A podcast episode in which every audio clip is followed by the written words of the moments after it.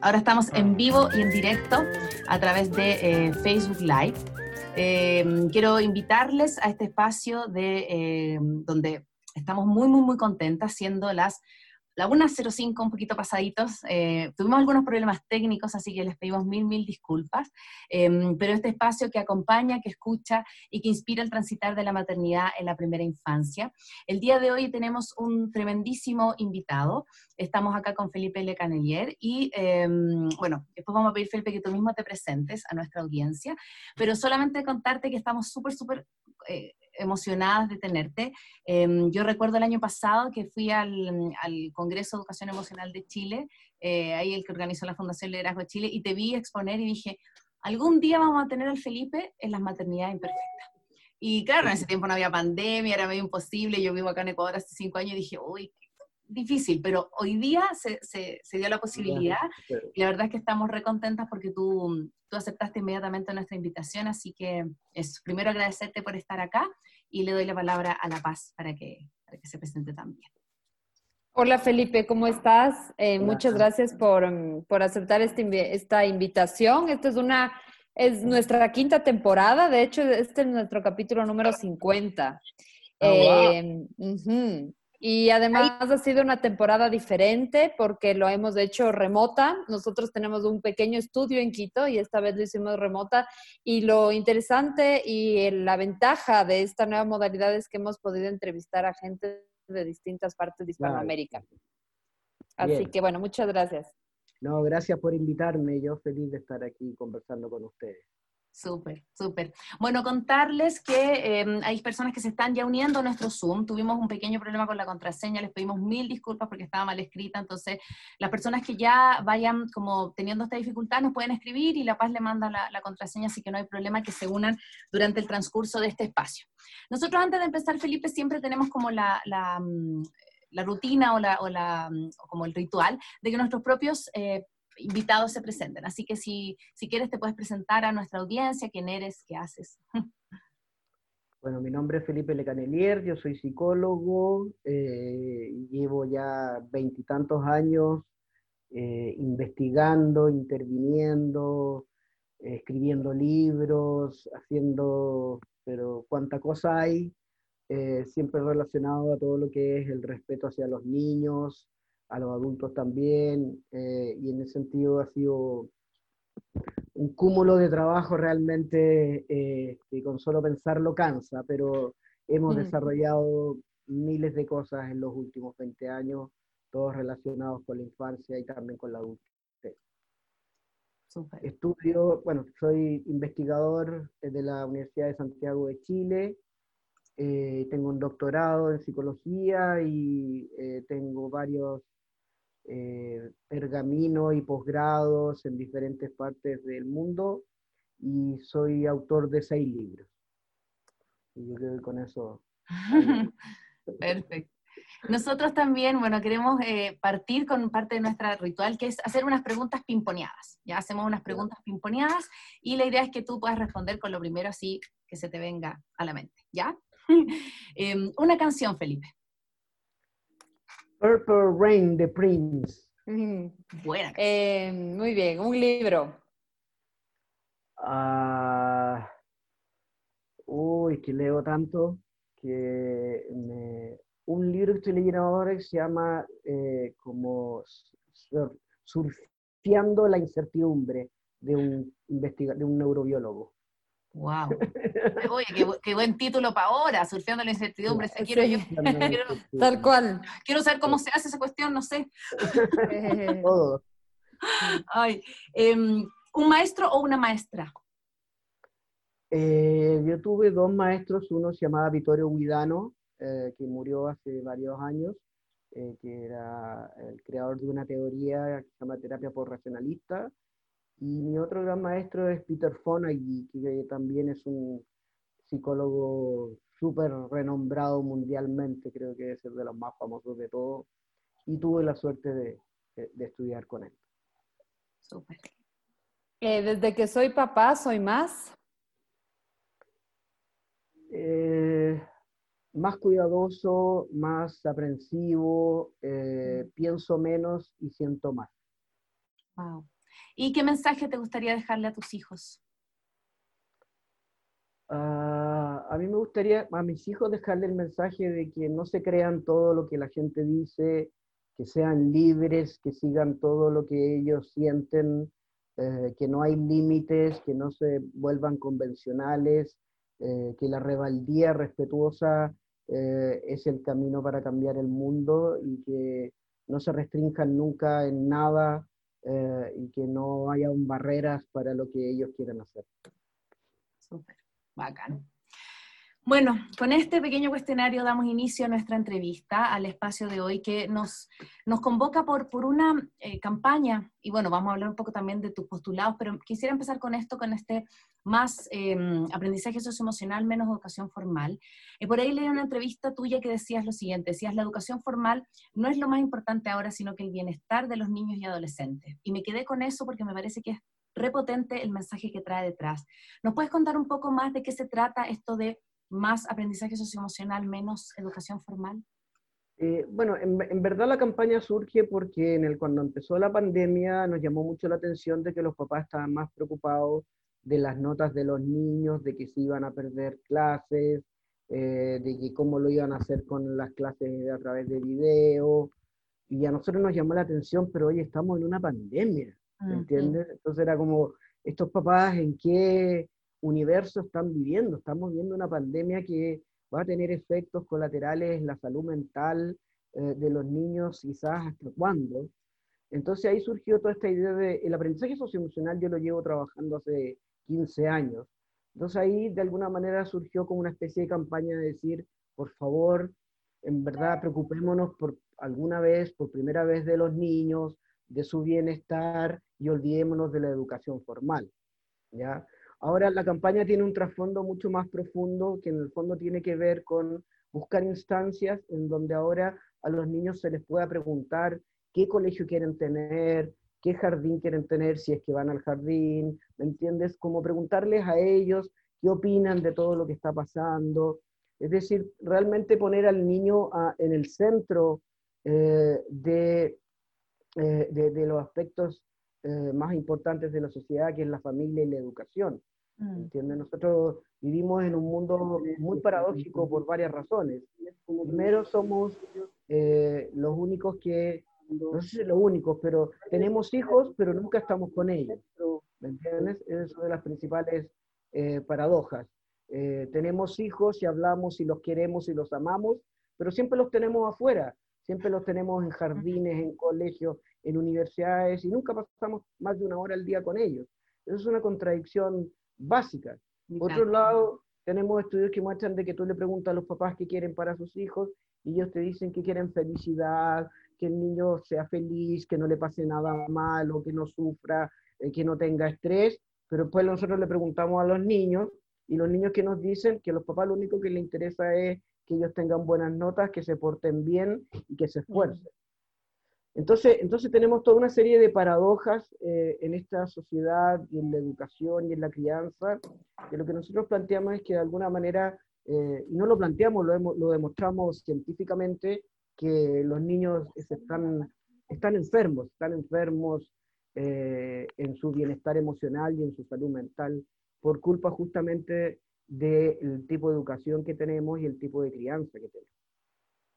¿Y qué han, notado, ponte tú, desde que empezaron esta, esta campaña? ¿Han notado que la gente lo ha recepcionado bien? Estoy hablando de papás y de docentes. ¿O como, cómo han visto esto de que tú le digas, bueno, efectivamente hay un problema de salud mental de los niños y si seguimos apuntando a lo cognitivo, a las notas, vamos a estar pero entrando más en el, en el hoyo que saliendo de este? Mira, ha sido como medio extraño, porque la verdad es que hemos recibido miles y miles de mensajes y todos positivos. ¿Me entiendes? Y yo creo que también es una contradicción, porque todos nos dicen, sí, yo estoy de acuerdo, el aprendizaje socioemocional, sí, sí, la salud, el bienestar de los niños, pero yo ya no me creo mucho, no, no digo que me estén mintiendo, ¿me entiendes? Pero yo creo que eh, vivimos en, en, Chile, es un país eh, muy industrializado, donde lo único que importa es la productividad. Y la verdad es que la realidad es que hay un porcentaje importantísimo de padres que en verdad solamente quieren eh, que sus hijos sean productivos y que después sean exitosos y ganen plata y todas esas cosas. Entonces, hemos tenido una buena recepción a, nivel de las redes, eh, pero yo, creo que hay personas que, no sé, quizás, quizás es como yo llevo tantos años trabajando en esto, me da la impresión de que hay gente que no se atreve como a, a rebatirme por, por las redes sociales. Mm. Entonces he visto más complacencia, pero yo sé que lo vivo en el mismo colegio de mis hijos, de que hay papás que creen que eh, aquí lo que importa es la educación. Mm.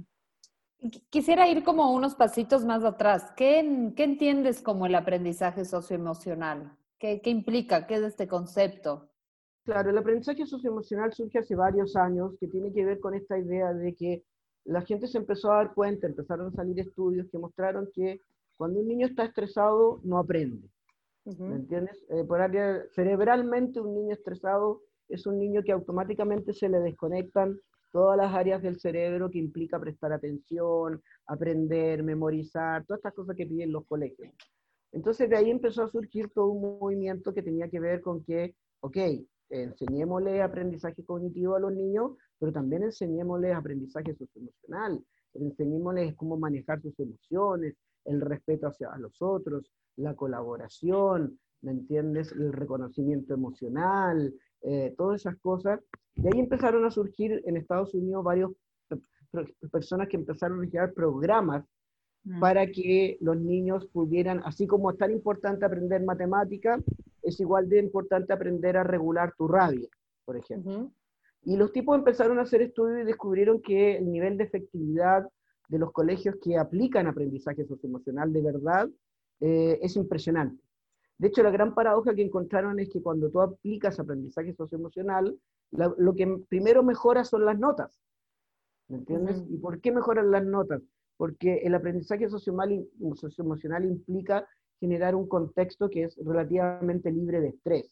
¿Me entiendes? Para no, no hacer tareas, que los niños no estén más de 3, 4 horas al día en clases, dedicar mucho tiempo a la música, al arte y a la gimnasia, ¿me entiendes? Es una educación no como una industria, porque en Chile nosotros educamos a los niños como, como, como pequeños latitas de Coca-Cola, que todas tienen que salir iguales y todas tienen que ser producidos y no permitimos la creatividad, la diferencia, la libertad, el ocio, el juego.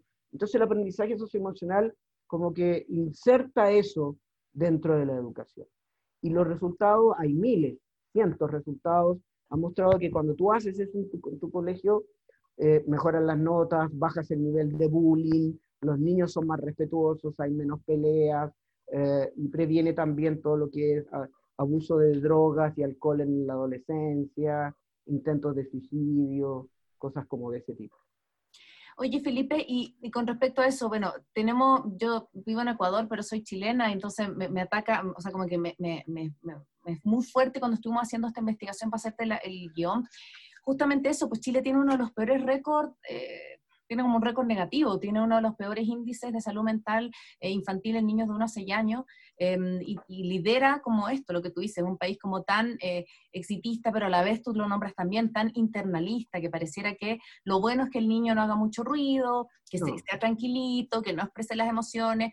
Y hoy en día creo que estamos asistiendo a lo contrario, niños desregulados que necesitan como votar para afuera. ¿Cómo, ¿Cómo hacemos esa dualidad ¿no? en, un, en un Chile tan como, como tirador para abajo, tan que, los niños no, salgan mucho su burbuja, va a poder justamente lo contrario, de, motivarlos a expresarse emocionalmente. Bueno, lo primero sí es que eh, eh, a mí me, preocupa y a mí me impresiona que a la gente de las políticas públicas en Chile no le preocupa, pero nosotros prácticamente en casi todos los indicadores de salud mental y riesgo somos de los primeros eh, del mundo desde el primer año hasta la adolescencia. Bueno, yo, yo, yo, yo participé en cinco estudios que muestran claramente que Chile tiene una de las peores salud mental eh, comparado con otros pues, países. Somos los, los papás, somos, somos, los que más retamos y les gritamos a los niños. Pero también hay una serie de estudios terribles que muestran de, que el nivel, eh, eh, el, el, el, suicidio adolescente ha aumentado un 250% en los últimos 4 o 5 años, ¿me entiendes? Somos también uno de los países que más abusa de marihuana, y otro tipo de drogas. Entonces, somos, nosotros el diagnóstico que hacemos es que somos un país que está enfermo. Mm. Somos un país que en su gran, mm. gran, parte está enfermo en salud, su salud mental, pero también está mm. enfermo en su bienestar emocional, ¿me entiendes? Entonces, una de las primeras cosas que nosotros de alguna manera planteamos es que los papás primeramente entiendan eh, de que expresar las emociones hacia afuera es lo sano. Porque dentro de toda esta enfermedad que tiene Chile, el síndrome que nosotros encontramos y que lo demostramos eh, es como que le vamos a llamar el síndrome internalizante. Es decir, tal cual como tú decías. Una de las razones de por qué estamos tan enfermos es porque nosotros no podemos movernos, no podemos expresar, no podemos llorar, no podemos eh, revelarnos, no podemos, el niño, eh, es toda una cosa así como estructurada donde uno va guardando, guardando la procesión por dentro, pero eso sabemos que biológicamente después tiene un costo, tiene un costo de salud física y un costo de salud mental. Entonces, una de las primeras cosas que a los papás hay que decirles que si tu hijo llora, y hace pataletas, si está enojado, es un buen síntoma. ¿entiendes? Es un buen síntoma porque significa que el niño se siente que en un espacio donde se siente libre para expresar lo que siente. Más nos preocupa este niño calladito, claro. encerrado en su pieza, eh, sin querer hablar con los papás, no confiando en ellos. Ese es el tipo de niño que más nos preocupa, más que el que estresa a los papás. Sí, pareciera lo contrario, ¿no? O sea, estoy pensando como, como el, el niño que, que, expresa, que, que salta, que, que lo, lo, bota para afuera, eh, lo asociamos, claro, que tiene hiperactividad o que lo tenemos que callar o que mejor que no, que no moleste, porque le molesta al adulto, ¿sí? Le molesta al adulto ese niño que es más externalizante. Sí. Claro, nosotros hemos hecho un análisis bastante específico de de las cosas que hemos encontrado en general es que los adultos chilenos tal cual como tú dices, hay dos cosas que le molesta al adulto chileno y los niños. Uno, que expresen estrés, es decir, que lloren, que aleguen, y lo otro, que sean muy pegotes a uno. ¿ya? Entonces lo que hemos encontrado en general es que cuando el niño o es muy, eh, eh, ya, llora mucho, o hace mucha pataleta, o alega mucho, o el niño es muy pegote a los papás, los papás de alguna u otra manera hacen algo para como alejarlo. Por ejemplo, encontramos en un estudio de 14 países que Chile es el país donde más eh, los papás usan celulares y tablets con los niños de, de 1 a 4 años para justamente distraerlos, ¿me entiendes? Los les calman las pataletas con los celulares, pero también el celular tiene el efecto de que el niño se te acerca, tú estás ocupado, porque los chilenos siempre vivimos ocupados, entonces le pasas el celular y así el niño se te aleja y tú puedes estar tranquilo. Entonces es un mm. fenómeno cultural, es un patrón cultural chileno.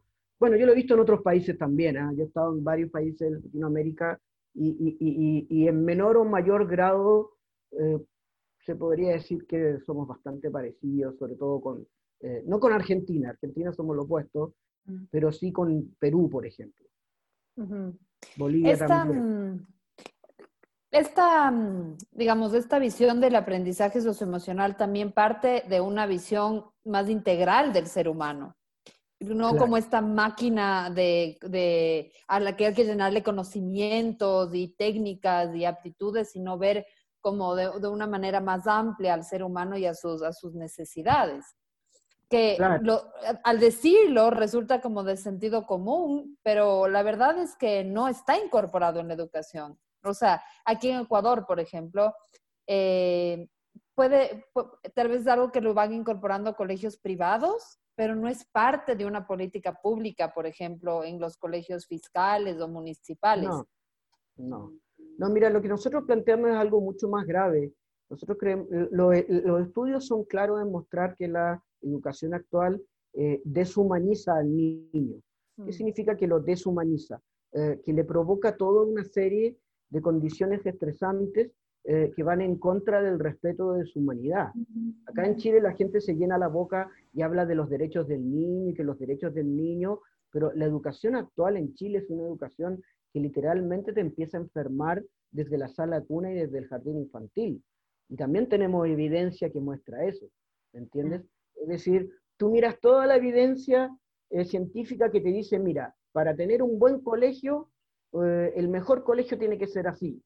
Y nosotros miramos los colegios en Chile y ¿qué es lo que descubrimos? Que nosotros somos casi lo opuesto a lo que toda la evidencia científica dice que es generar colegios humanos, que generen bienestar, que generen creatividad. No, está, no, este sistema escolar como que, como, como que el colegio es una industria. Porque así, lo, así es. Los colegios chilenos son como industrias que crean peones para que después cuando salgan también sean obedientes, ¿me entienden? Piénsalo de esta forma. ¿Por qué nosotros nos levantamos al... ¿Por qué el horario laboral del adulto es igual al, horario, al, horario, al horario escolar de los niños? ¿No te mm. parece raro? ¿Me entiendes? Esto, el colegio es como casi una especie como de preuniversitario o de preentrenamiento de una vida eh, eh, productiva basada en la productividad, en el éxito y en este estilo como más empresarial. Ese es el enfoque chileno. Mm. Sí, eh, dale, dale más. No, creo que hablar de educación en este momento de pandemia mm, es, es un momento donde se están replanteando muchos postulados. Eh, creo que mm, muchas familias que antes no consideraban comienzan a ver opciones eh, menos o, homeschooling o educación en casa. es realmente, estamos como en una especie de cuestionamiento, bueno, como sociedad, pero en donde el tema de la educación eh, es un centro, ¿no? ¿Cómo, cómo, cómo analizas tú esta, este debate actual que hay en esta educación, sobre la educación en esta pandemia? Bueno, yo creo que de alguna manera la pandemia lo que hizo fue poner un poco en cuestión la educación. ¿Entiendes? Eh, fue, fue, fue, poner un poco en cuestión, a ver, pero ¿de qué sirve esta educación? del profesor que está todo el día metiéndole contenidos que no le van a servir al niño después en su vida, ¿me entiendes? Puso todo un, pero también puso todo un desafío de papás que están obligados ahora a estar todo el día con sus hijos, a pesar de que siempre alega que nunca están con ellos, ahora que están con ellos no saben cómo poder, cómo tratarlos, ¿me entiendes? Entonces, lo que nosotros vemos en Chile es que por lo menos ya hay un cierto reconocimiento de que esta educación así como está es realmente una educación eh, que, no es buena. Eh, creo que el gobierno le baja el perfil. Nosotros planteamos que la educación actual es una educación tóxica, es decir, que literalmente enferma eh, al niño y al adolescente, ¿entiendes? y en ese sentido la pandemia generó, ha generado más movimiento. A mí lo que me asusta es que al final no somos nosotros los que tomamos las decisiones, ¿ven? Eh, no son los miles de docentes que están de acuerdo con el aprendizaje no son los miles de psicólogos que también están de acuerdo con el aprendizaje socioemocional. Al final van a ser unos cuantas personas que van a hacer una ley y van a hacerla a su gusto. Mm. Y a pesar de que invitan a los expertos a dar nuestra opinión, si mi opinión va en contra de lo que ellos en verdad ya tenían planificado hacer entre cuatro paredes, no, no va a cambiar nada. ¿Entiendes? O sea, como que el, el, el, el estallido que eh, eh, es más social, pero yo no, lo, yo no lo veo como más a nivel político. No ha permeado. No, no. Sí, y, yo, yo pienso en eso también, porque yo creo que, bueno, nosotros con La Paz tenemos hijos chicos eh, de tres años y medio que están, claro, como en, el tránsito entre jardín y un, un, inicial de colegio, qué sé yo, pero yo también cuando hablo con todas mis amigas, con todos los cercanos que tienen hijos en esa edad, también uno piensa y dice, bueno, va a tener 12 años de escolaridad o va, va a ingresar a un, espacio que tú dices también como que es perverso, que es tóxico, que es como que, se centra solo como en lo cognitivo, cómo también hacer este tránsito, porque yo siento que por lo menos acá en Ecuador, yo creo que igual en Chile, la parte, no sé, pues de la educación parvularia, la educación del jardín infantil, eh, utiliza el juego, utiliza las emociones, utiliza así como el canto, todo lo que para el niño es natural. Y siento que cuando pasáis a básica, como que te tienes que poner serio, así como que tienes que eh, ser un niño que aprenda a leer y a escribir, pero tienes que sentarte. De hecho, cambia la estructura de la sala. Ya los niños no están en círculo, empiezan a mirar como al profe. Entonces, ¿cómo, cómo ves tú este cambio tan potente que hay entre la educación parvularia y la, la básica, que, que, que, es como abismal desde mi mirada? Mira, lo que pasa es que nosotros, no, por lo menos en los resultados que nosotros tenemos en, en nuestros estudios, que los jardines infantiles tampoco son puro juego y pura libertad y los jardines infantiles siguen, obviamente que no tienen la misma estructura que la básica, pero siguen siendo lugares donde el objetivo es que el niño tiene que cumplir una meta y si la meta no la cumple a ti te van a llamar eh, a, te van a llamar como papá para decirte que tu hijo no está pronunciando bien la R o que no tiene la motricidad fina tal entonces, yo, yo no, acá, nosotros no vemos los jardines infantiles como espacios de juego de felicidad y bienestar y después, no, el sistema para que funcione tiene que, tiene que partir lo más temprano posible. Y eso es en la sala de cuna y en los jardines infantiles. Es decir, obviamente que hay juego, pero yo siento que detrás de ese currículum, obviamente que hay detrás una intención de querer tener niños inteligentemente cognitivos, ¿me entiendes? No, no creo que el jardín infantil tenga el objetivo de tener niños que sepan jugar o que sepan ser felices. Aquí por lo menos, no quiero generalizar, pero en los estudios que nosotros tenemos no hemos encontrado esa concepción del jardín infantil eh, tan ideal como debería ser. Mm. Mm. ¿Cómo? Mm, a ver, yo creo que también eh, este es, un debate que tiene que ver con, lo social, ¿no? Con las construcciones sociales, el hecho de que los niños tengan que eh, saber tantos idiomas porque estamos en un mundo competitivo y el día de mañana que dominen tal y cual conocimiento para poder entrar en un trabajo. O sea, creo que estas son, son preocupaciones que nos acechan a los padres, digamos que entonces de alguna manera estamos eh, como en esta posición sin salida, ¿no? Entre que entendemos lo importante, entre tener esta mirada más integral de lo que necesita un niño o un adulto, pero también conscientes de esta, esta sociedad absolutamente competitiva, eh, tecnificada, ¿no? Te puedo dar dos ejemplos, eh, como un poco que refutan amablemente lo que tú dices. ¿ah? Eh, hay un estudio que se hizo donde se, analizó el cociente intelectual y las notas de los niños de primero a cuarto medio, y después lo que se hizo fue tratar de analizar el éxito laboral de estas personas. Y por éxito laboral no se, no se midió cuánta plata estás ganando, eh, ni, que tengas un cargo gerencial, sino como el éxito como de, de hacer un aporte a la sociedad, eh, como el éxito de sentirte orgulloso de lo que haces, eh, como un éxito de ser un líder, pero un líder positivo. ¿Y qué es lo que encontraron? Que las notas y el coeficiente intelectual no se relacionan más del 14% del verdadero éxito que la gente tiene eh, a la edad adulta. ¿Entiendes? Así que eso es algo que también es algo que los papás no entienden. hay un libro muy bueno que está en inglés, pero que se llama algo así como ¿Por qué la educación es una pérdida total de tiempo y dinero, eh, y es un economista, pedagogo, que hace un análisis genial y él demuestra de que en verdad eh, los contenidos de los colegios están todos sobredimensionados para que calcen con el horario eh, de trabajo de, de los papás, ¿me entiendes? Tú no necesitas tener a los niños de las 8 hasta las 5 en clase. Tú les puedes enseñar 3 horas al día y con eso les vas a dar todas las herramientas que necesitan para el futuro. Nosotros tenemos un desgaste o eh, un, exceso de información completamente inútil eh, para la vida del futuro. Y más encima, pensemos que ni siquiera sabemos cuál es el futuro que vamos a tener. Claro. más encima. ahora con esto todavía. Ni siquiera, entonces esas dos ideas te, eh, te, te, condicionan, esas son las dos ideas que los papás no entienden, ¿entienden? Los papás son más inocentes y piensan que si mi hijo estudia todos sus ramos y se saca bien puras notas y entra en una buena universidad, mi hijo le va a ir bien. No, eso, eso, no es algo que, queda tan claro y que no ha sido tan demostrado. Hay estudios que muestran de que las habilidades socioemocionales explican como el 80% de tu éxito laboral. Puede ser, tuviste haber tenido las mejores notas en el colegio, terminas como gerente general de una empresa pero como gerente general eres una pésima persona, le gritas a los otros, los tratan mal, ese va a terminar expulsado, ¿me entiendes? Entonces, no es tan así.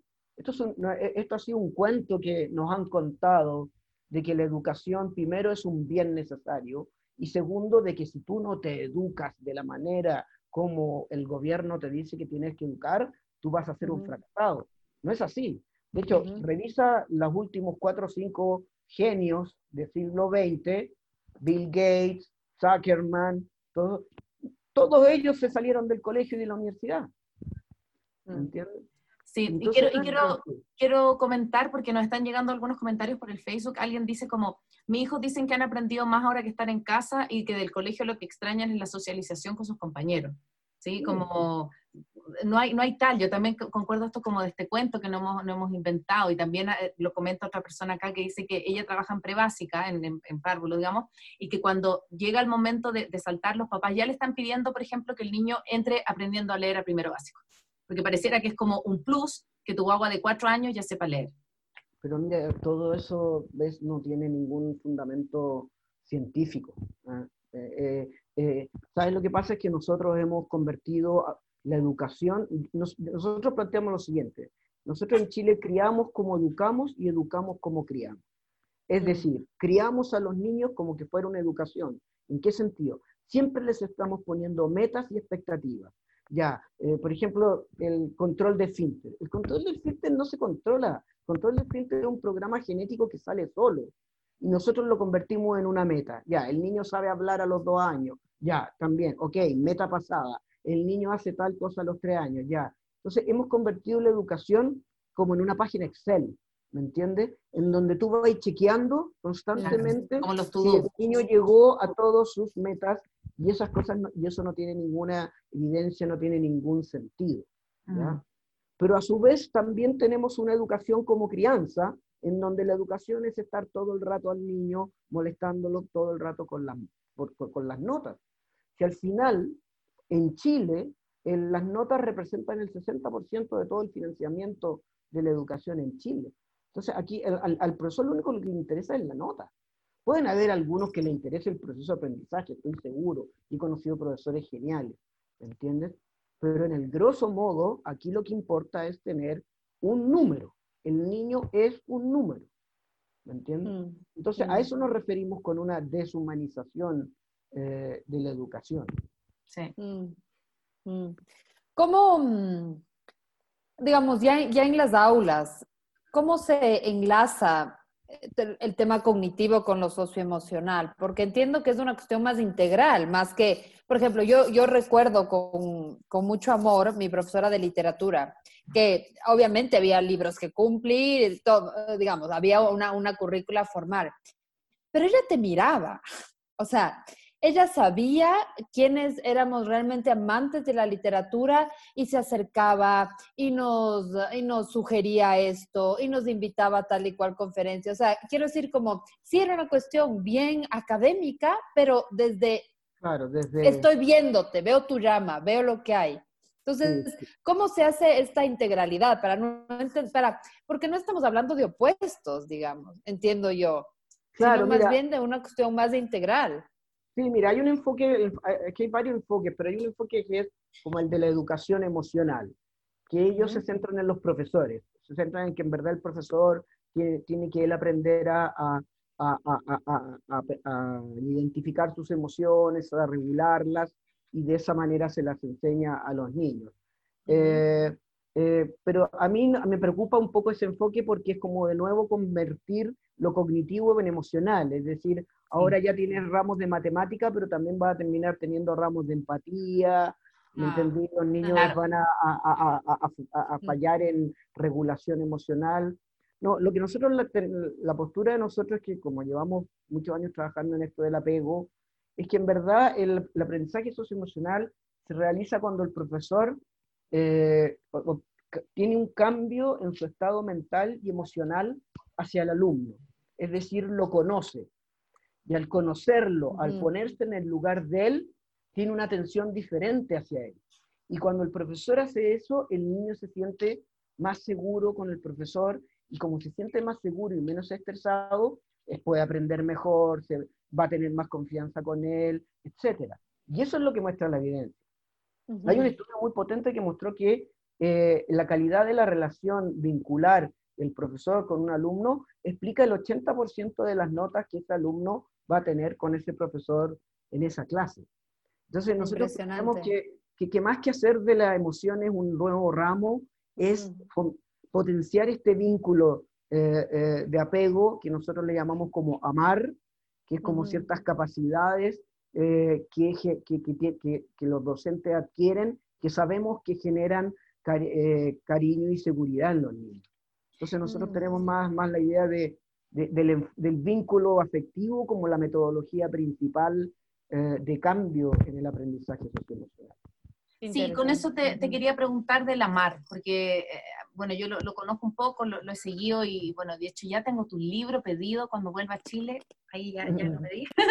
Em, pero cuéntanos un poco de qué se trata, son estas siglas, es A-M-A-R. ¿De qué se trata y cómo ustedes lo, lo, piensan o, lo ves tú puesto en el aula? Ya recién lo comentaste un poco, pero ¿cómo lo ven aplicado, digamos, en la mar?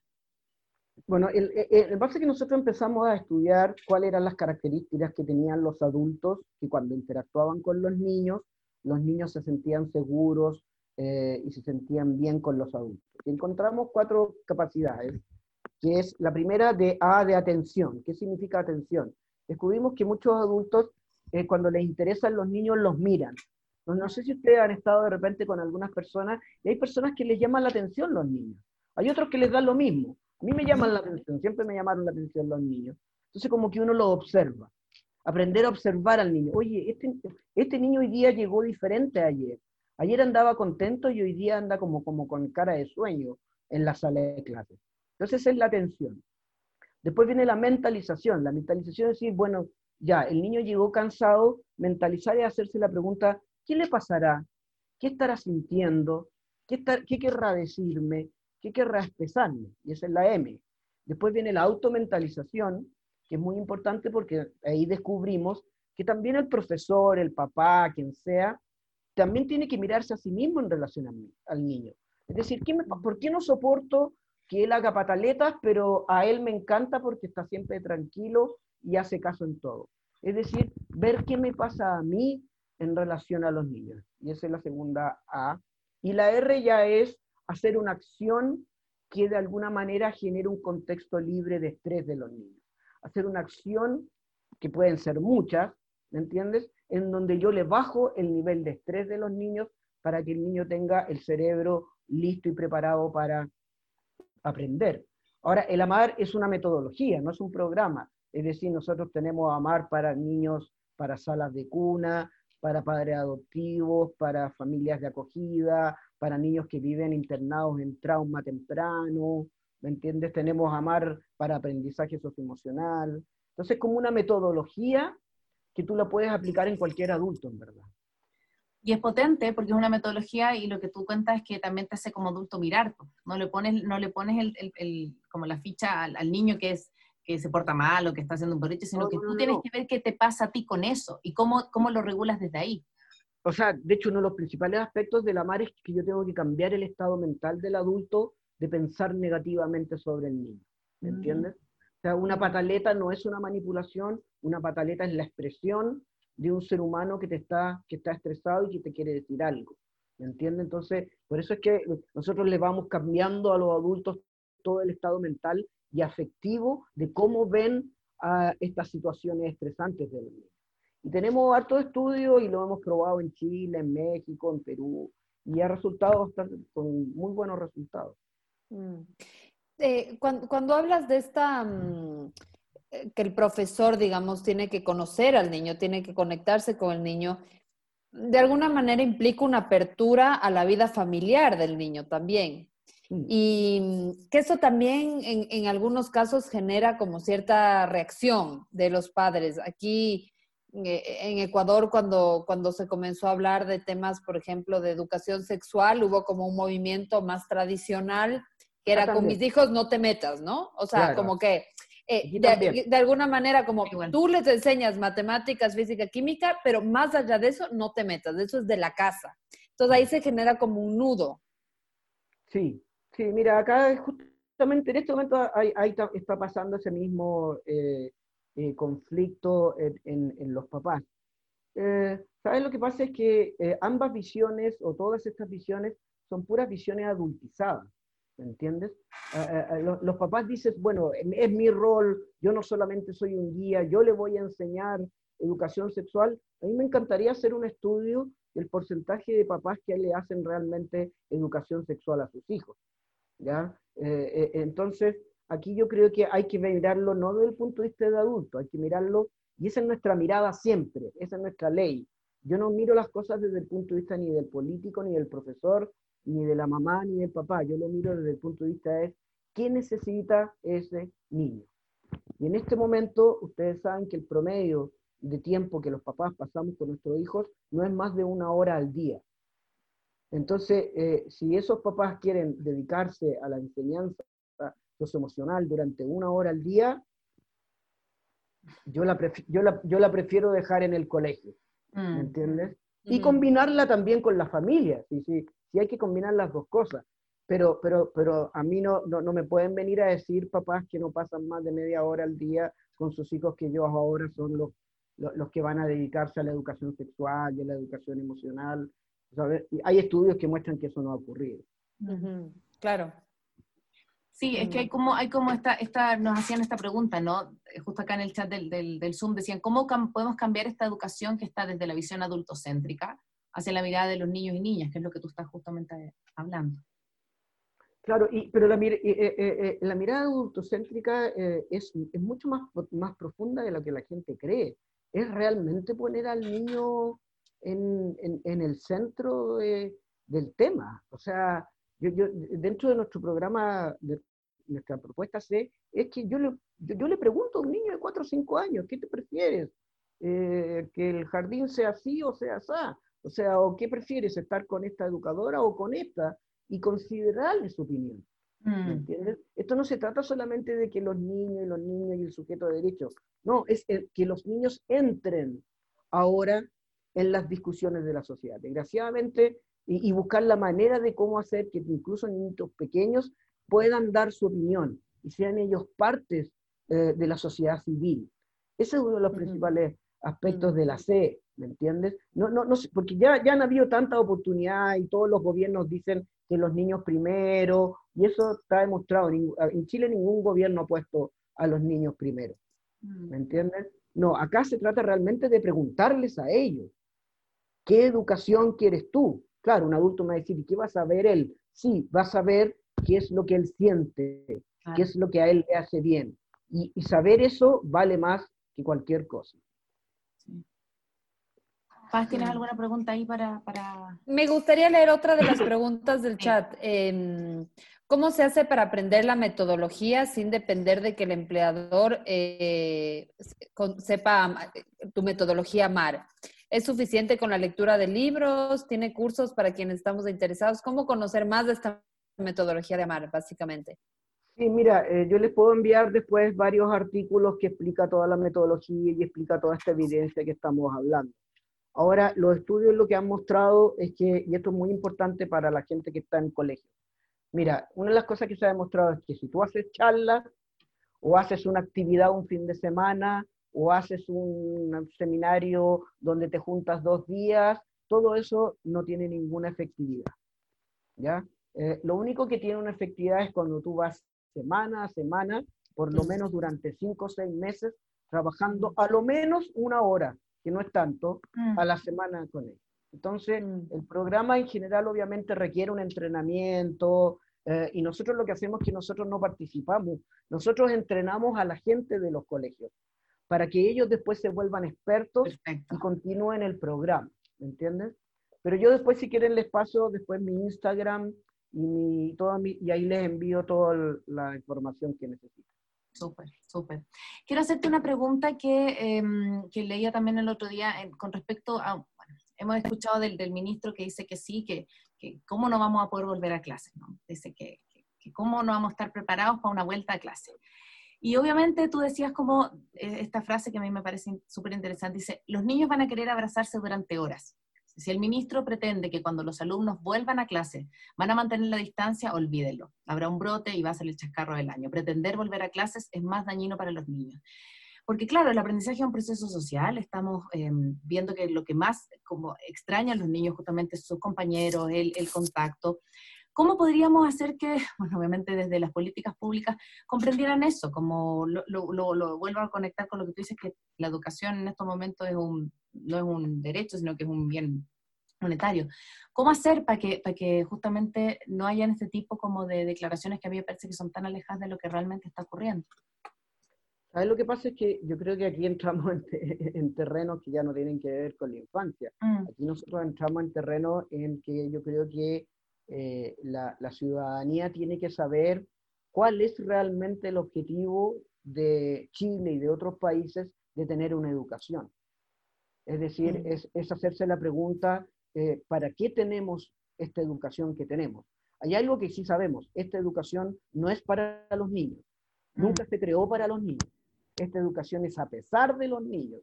Los niños, los niños sufren las consecuencias de esta educación. Entonces aquí hay, que, aquí hay que pensar a quién le conviene esta educación que tenemos.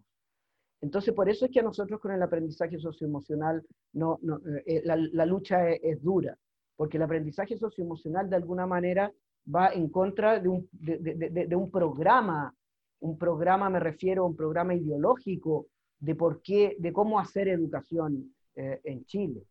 Eh, y por eso es que tampoco tenemos tanta esperanza de que la, la, campaña vaya a llegar a niveles gubernamentales, porque estamos yendo en contra de una ideología de por qué tienes a los niños todo el día metidos en salas de clases enseñándoles eh, materias que no les van a servir de nada, con situaciones completamente estresantes, con niveles de 50% de bullying, tenemos 250% de suicidio eh, adolescente, eh, y tenemos la peor salud mental del mundo en niños de 1 a 6 años.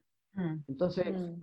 a mí la gente me dice, bueno, pero a ver, y todos estos gráficos que yo se los podría mostrar, que son realmente sorprendentes. Tú mira los gráficos y Chile siempre sale peor en todo, en cinco o seis estudios. No, es impresionante. Yo se los muestro a los políticos. Es como, wow. Y, nada, todo lo que vaya en contra de tu ideología, eh, tú no lo vas a ver. Literalmente no lo vas a ver. No, no, no, no, no va a entrar en tu sistema nervioso. Sí, es potente porque, porque obviamente estás en contra de, esta, de esta cosa del, del, del, tema del mercado, del tema que no les conviene que los niños no vayan, que a la vez tenés este, este, horario que tú dices que va acorde al horario de trabajo del adulto, ¿sí? Entonces, claro, una campaña como esta no solo subversiva, sino que es como mejor que no exista, porque están hablando de algo que yo no quiero, no quiero mirar. Claro, piensa, mira, el último, el, el último gráfico de las horas de clases de los países de la OCDE mostraron a Chile como número uno. En Chile 36,5 horas a la semana los niños están en clase. ¿Ves? A eso yo me refiero a una deshumanización. A mí me mm. cuesta entender cómo un niño aguanta eso de lunes a viernes.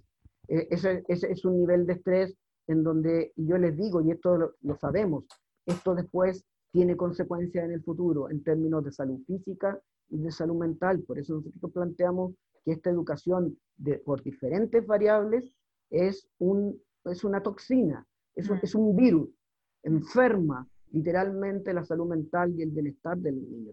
Y no, y no los hace más inteligentes, porque por último, si, los, si, los, hiciera más creativos, eh, tenemos nuestro, el nivel de, de innovación y desarrollo que tiene Chile es bajísimo. ¿entiendes? Porque por último, si, si, creáramos investigadores creativos, músicos, ¿me entiendes? Filósofos, pero tampoco pasa eso.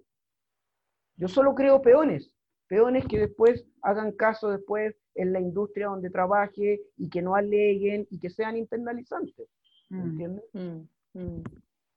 Bueno, muchas gracias, Felipe. Estamos ya terminando esta, esta entrevista. Creo que pone sobre la mesa temas fundamentales, ¿no? Que a, mí me parece increíble que estando a, estas alturas de la humanidad se siga, se siga negando esta, esta, esta necesidad, esta integralidad, eh, esta dignidad también de los niños, ¿no? Sí, yo, yo también me quiero sumar a los agradecimientos porque justamente em, una de las razones por las cuales nació Maternidades Imperfectas también es para para escuchar y para acompañar los tránsitos de la crianza y las maternidades. Yo creo que estamos tan bombardeados con un espacio tan exitista, como que las guaguas tienen que ser las super guaguas y como saber de todo y todo, y nadie te pregunta por cómo están esas guaguas. Es una locura. Es una locura. Y, yo, y yo lo veo en, los chats de mamás, por ejemplo, en los espacios también cuando te juntáis con mamás. Estamos todas como en esta de, necesito que mi hijo que le vaya bien y, que, y como que resulta que el enano tiene tres años y medio, tiene cuatro. Eh, ¿Y cómo que, qué vamos a esperar cuando sea más grande? Toda, toda esta la idea de, no es que yo esté completamente en contra, pero toda ah. esta idea de la crianza respetuosa, la crianza consciente, la crianza feliz, la crianza con mindfulness, la crianza con no sé qué, todas no son crianzas respetuosas, ¿entiendes? Porque la verdadera crianza, la verdadera, la verdadera crianza no, no tiene un modelo predefinido. La verdadera crianza mira al niño mm. primero. Mm. El niño es el que te dice de alguna u otra manera qué es lo que él quiere. Yo no le impongo crianzas respetuosas y, empiezo, porque caigo en el, es una paradoja, ¿ves? Dices que eres respetuoso, pero si no llegas a portear, uff, a ver, te echan del país, ¿me entiendes? Entonces, eh, eh, hay una paradoja que la crianza respetuosa justamente sería algo que no es, es que no es respetuosa porque divide a los papás respetuosos de los no respetuosos. Claro, y hay como un protocolo, con un, claro. Claro, entonces la crianza respetuosa no es respetuosa. Sí, y, de hecho eh, es la paradoja que vivimos nosotros al principio, que siento con La Paz también, por eso también esta motivación del espacio, porque era como, eres tan culpable si así con lecho, si no, si tenés parto normal o no. Si es que imagínate que se dice parto normal, como si el otro fuera parto anormal, eh, si dais teta o no. Es como que todo está bajo la lupa del ideal de padre o el ideal de madre, que tú quieres ser. Y, y por eso también nosotros nos sentimos tan como, eh, como llamados a tus metodologías, a, a, esta, este programa y a esta mirada que tú tienes de, del, del, amar y, del, y de la crianza socioemocional. Justamente por eso también nace el título de nuestro programa, es Maternidades Imperfectas, porque estamos todos haciéndolo lo mejor que podemos y como cuando viene este dogma de afuera, de cómo lo deberías hacer, siento que el estrés que tenemos es como, ¡ah! y obviamente se lo traspasamos a, a, nuestros hijos, pues es inevitable que no.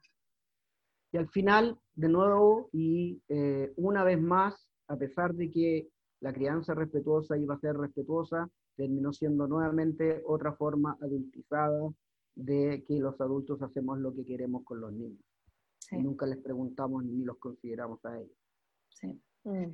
Quiero, quiero hacer una última, perdón, yo sé que, ya tenemos que ir cerrando, pero quiero hacer, aprovechar mm. una, una sola más al Felipe porque nos escribieron por el Zoom y me parece interesante de, de, comentarla. Dice, em, ¿cuáles serían entonces los pasos a seguir como profesionales para poder alzar la voz por estas ideas, para poder impulsar estas iniciativas en la escuela, en la sociedad, si el gobierno no lo tiene como prioridad? ¿Cómo, cómo sería un mensaje quizás para empoderar a todas las personas que se sienten sintonizadas con esto? ¿Cómo poder levantar la voz? Mira, el mensaje es súper práctico, eh, el conocimiento. ¿ya? Eh, ¿Qué significa eso? Eh, muchos profesores no tienen idea de que hay 20 años de investigaciones que respaldan el aprendizaje socioemocional. A ellos no se lo enseñaron en la universidad, tampoco lo han hecho en postítulos y todo.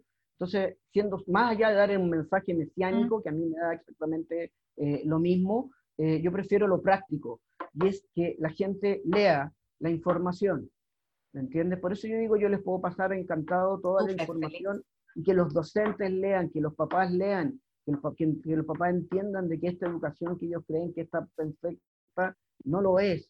Eh, eh, y que lean sobre todo la evidencia tan impactante que hay y que demuestra el poder que tiene el aprendizaje socioemocional en el desarrollo cognitivo y emocional de los niños. Creo que eso es una primera, eh, un primer paso, informarse, porque desgraciadamente eh, información seria es difícil a veces encontrar. Mm.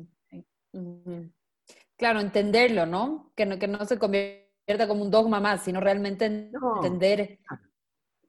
No, absolutamente. Las la investigaciones no tienen ideología, ¿entiendes? tú, tú tienes el dato nomás. Como tú lo ves ahí, ¿me entiendes? Pero, pero cuando el dato ya te, cuando ya son 30, 40 y 800 datos, ya tienes que decir, bueno, entonces acá hay algo que está pasando. Si se vuelve a repetir una y otra vez el mismo problema. Exactamente.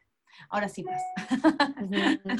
sí. Bueno, te agradecemos mucho, Felipe, y a todas las personas que estaban conectadas a través del Facebook y a través del Zoom. Pedimos nuevamente disculpas por este error de la contraseña, pero yo sé que lo van a poder escuchar igual en una semana más. Lo subimos nosotros a nuestra plataforma y queda como formato podcast para que todas las personas que no pudieron conectarse hoy día lo tengan. Y yo me comprometo personalmente a preguntarte a ti, Felipe, después de las investigaciones y las subimos a la página también para que esto, esto se, se, difunda. Yo creo que lo mejor es que lo que tú dices, el conocimiento, que la evidencia esté en las manos de, de, quienes están interesados y desde quienes están como con la capacidad de poder hacer cambios también. Así que eso. Muchas, muchas. Ay, venga. Muchas gracias. Muchas eh, gracias. Gracias, Felipe. Gracias a todas, las, a todas las mamás, a todas las profesoras que están aquí. Maternidades de Imperfectas desde este espacio que acompaña, inspira y escucha el transitar de la maternidad en la primera infancia. Así que también festejamos con ustedes este capítulo número 50 con un gran invitado. Así que muchas gracias.